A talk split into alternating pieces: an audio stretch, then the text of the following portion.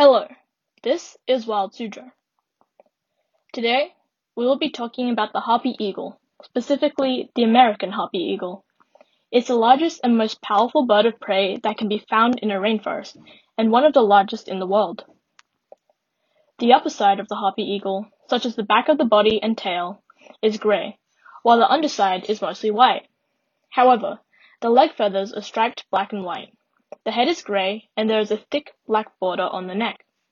The head has a crown that consists of two rows of dark gray or black feathers. The bill of the bird is dark gray or black, and the feet are bright yellow. Harpy eagles are fierce predators and are at the top of the food chain.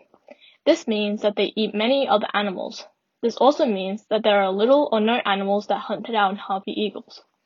However, there was a case where two young harpy eagles were reintroduced into the wild but were caught by a jaguar and an ocelot. Harpy eagles mainly prey on tree-dwelling mammals, such as sloths and monkeys. This includes species like the brown-throated sloth, Linnaeus' two-toed sloth, and Hoffmann's two-toed sloth. There are many species of monkeys that may be caught by harpy eagles, but some species are capuchin monkeys, howler monkeys, and spider monkeys. They will also eat other animals, such as squirrels, armadillos, other birds like macaws, other carnivores like weasels, and even porcupines.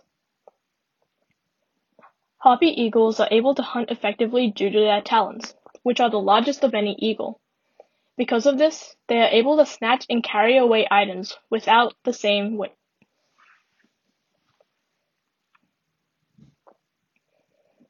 Harpy eagles are able to hunt effectively due to their talons, which are the largest of any eagle.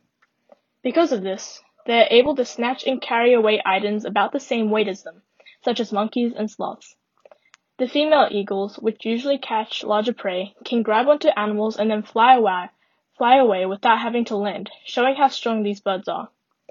For Wild Suzhou, I'm Siana. Thanks for listening and see you next time.